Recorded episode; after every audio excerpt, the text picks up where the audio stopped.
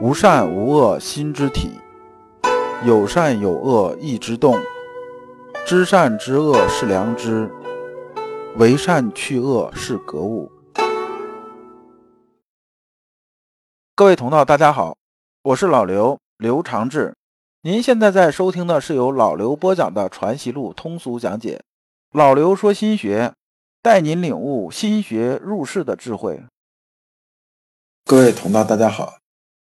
今天我们继续讲解《传习录》，今天的题目是如何面对人情欺诈。对应的《传习录》章节是幺七零上。关于人情欺诈这个事情啊，也是有人经常问老刘的，说老刘啊，都说你入世时间比较久，我问你一下啊，你说我是应该相信别人的，还是不相信别人的？其实从老刘这个角度来讲的话，这个问题其实啊挺悲催。因为呢，如果你相信别人呢，你选择相信别人，你的人生啊肯定很悲催。为什么呢？你想，你都把你自己的人生交给别人了，让别人去摆布了，你能不悲催吗？那你要不相信别人呢？不相信别人，其实你更悲催，因为你谁都不相信，别人也没人相信你啊。那么这个世界上都没人相信你了，你说你活的能不悲催吗？那么这一讲呢，我们还是带着问题啊来听。第一问题是，我们是该相信别人，还是该不相信别人？第二呢，如何做到不被别人欺诈？我们看《传习录》原文，来书又有云：“人情欺诈百出，欲之以不疑，往往为所欺，抉择自入于逆义。夫逆诈，即诈也；义不信，即非信也。为人欺。”又非绝也，不逆不义，而常先觉，其为良知盈彻乎？然而出入毫乎之间，被觉何诈多矣。这句话听着好像是这挺绕，其实啊讲的就是一个意思。他说现在人呐，这心眼太多了，而且人呢经常是这个搞来搞去没什么信用，也是坑蒙拐骗这种人太多。那如果啊？你要是对所有人都相信的，你基本上经常会被骗，别人会笑你是傻子，对不对？但是如果你上来就防着别人的，就是逆义啊这种状态，逆义啊是从《论语》里边出来的，就《论语先问》里边，这个原文是说啊，子曰：“不逆诈，不义不信，义义先觉者是贤乎？”那么这里逆啊是什么意思啊？逆是啊是预先怀疑，就是我一看这人我就怀疑他。意呢是说随意猜测啊，就是我这个随意猜测这个人，如果是这样子的，就是预先怀疑人的，或者随便猜测一个人的，对谁都防着的话，这事情啊似乎也不妥，这个也不符合我们良知之道。那么如果呢，我们既不事先怀疑人家，也不会随便猜测人家，不就是不把别人想成坏人吧？同时呢，别人如果是骗我们的话呢，我们又能马上能知道，就是做到先知先觉呀。那么我的理解，这话呢，当然不是老刘说的，说这谁说的？这是欧阳崇一说的。他说我的理解呢，就是把这个良知啊修到什么程度呢？修到晶莹剔透这种程度，这样的时候呢，我才能知道啊事情啊是什么样子，就是他跟我讲的是真的还是假的。能够啊不事先怀疑别人欺诈，不无故臆断别人不诚信，而且又能做到未卜先知。这才是真的智慧，就是入世的真的智慧。这就是啊，咱们之前讲那个“冲墨无阵，万象森然已具”啊，就是这个人他一动，他可能话都没说呢，或者怎么样，我们看到这个迹象的时候啊，我们就知道什么呢？他要干什么了？我们就未卜先知这种状态。欧阳冲一问的问题是什么呢？问题就是说，这个良知的这种先知先觉和这个逆诈亦不信呢？就是说，这种啊，预先怀疑啊，随意猜测，它之间那种差别其实很细微呀。那这细微怎么把握呀？我们知道，一旦要掉入啊逆诈和义不信这个框里的话，那么我们就偏离了良知了。那么我怎么把握这件事情？我们看先生怎么回答的。先生说啊，不逆不义而先觉，此孔子因当事人专以逆诈。亦不信为心，而自陷于诈与不信，又有不逆不义者，然不知致良知之功，而往往又为人所欺诈，故有是言：非教人以事存心，而专欲先觉人之诈于不信也。这段又是有点绕。先生先总结了一下，说啊，你讲这个事情啊，孔子也说过这事儿。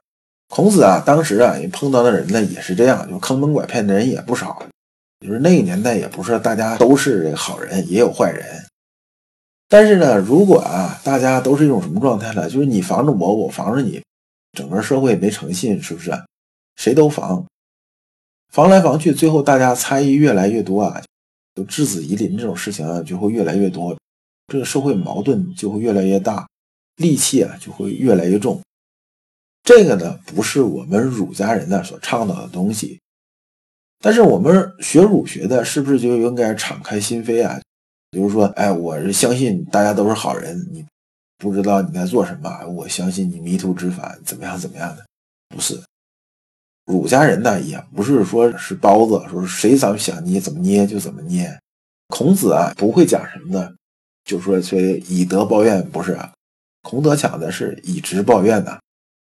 就不说是以牙还牙，以眼还眼吧，反正但是这个意思啊，也大概也差不多。但是呢，我们呢不要恶意的去揣度别人，但是呢，我们也不做缺心眼的人。我们要知道啊，别人呢如果是欺骗我，我们心里头有数。因为啊，我们如果啊预先就开始啊猜忌别人的时候啊，就这一念呢，你就没有办法入尧舜之道了，就是入不了圣人之道了。那么这个事情啊，大家想想说这个事情是不是有点难啊？我们既不要把别人想的太怎么样怎么样，同时我们还要什么呢？要有先知先觉这种本事。那么从这一点角度来说呢，说你崇一啊，你讲的很对。那么呢，想做到这一点其实很容易，容易在哪儿呢？就是你把你良知啊修到纯度比较高，晶莹剔透了就 OK 了。只有这样的时候啊。我们才能达到先知先觉，所以你这点呢讲的很对，只是呢你讲的还没有讲的特实际的地方，就是应用的地方还没讲到。那么呢应用的地方怎么说呢？我们看先生接着怎么做的。我们还是讲先生这么一个故事啊。先生当时啊到江西当巡抚啊，这个当地剿匪的时候啊，当地土匪发现呢跟先生在一起打呢根本就不是对手。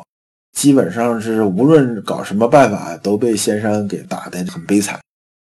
最后呢，想来想去说啊，先生这个人呐，这天天讲学，讲学天天念叨良知啊，良知啊，天天讲这个。那既然这样的话，这个读书人嘛，是不是？那咱们诈降吧，先投降了再说。然后就投降去了。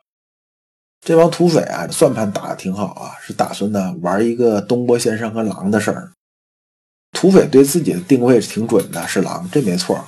但问题是把阳明先生当成东坡先生，这个明显是比较扯了，这根本就不是一档次的啊。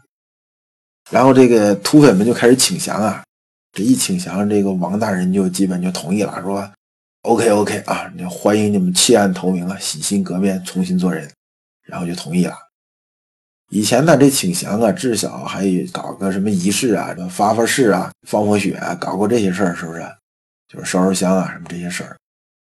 但是呢，这王大人似乎连这事儿也免了。完，这个土匪们就觉得这个王大人呢，确实是个书生啊，觉得缺心眼儿，正暗自高兴呢。没人想啊，这边先生啊，一边好言安抚这些归降的土匪啊，一边呢开始摸这些人的底呀。把里边这些反复无常啊这些人呢全部拉出去杀了，杀了的结果呢就是两个效果。第一呢就是杀鸡吓猴啊，让那些假投降的人变成真投降了。一看这先生也不是吃素的，是要砍脑袋，是真的砍脑袋，是不开玩笑的。与其这样的，还不如真投降得了，至少保条命嘛，对不对？还有个前途。那么第二呢，就是说啊，带头闹事这些人呢，就是这些死硬分子被干掉了。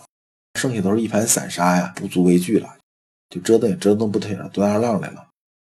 这件事情啊，很多人都诟病啊，阳明先生说你阳明先生一天到晚讲致良知啊，讲这什么什么，那我们凭良心办事啊，你这人说杀人就杀人呢，你这个这么搞，你这不使诈吗？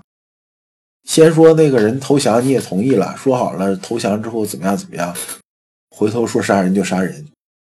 那么从这个角度来说呢，很多人就诟病杨梅先生。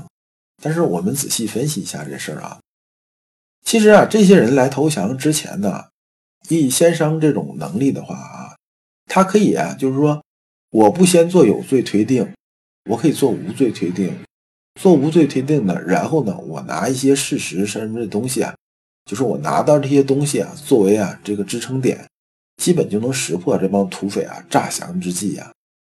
这本身呢，不是说先生奸诈。是说啊，先生啊，他的良知已经达到啊常觉常照这种程度。通过啊各种走访调查也好，通过怎么样怎么样这些也好吧，然后在良知指引下，他已经心如明镜了。这时候啊，别人的心态在他眼里边就是玩那些东西啊，就像什么呢？就像我们当老师啊，给学生考试啊，看那个学生得像打小抄似的，看的是清清楚楚、明明白白。那既然明明白白、清清楚楚，那自然而然就知道怎么去做了。那么这就是啊，先生面对欺诈的这种做法。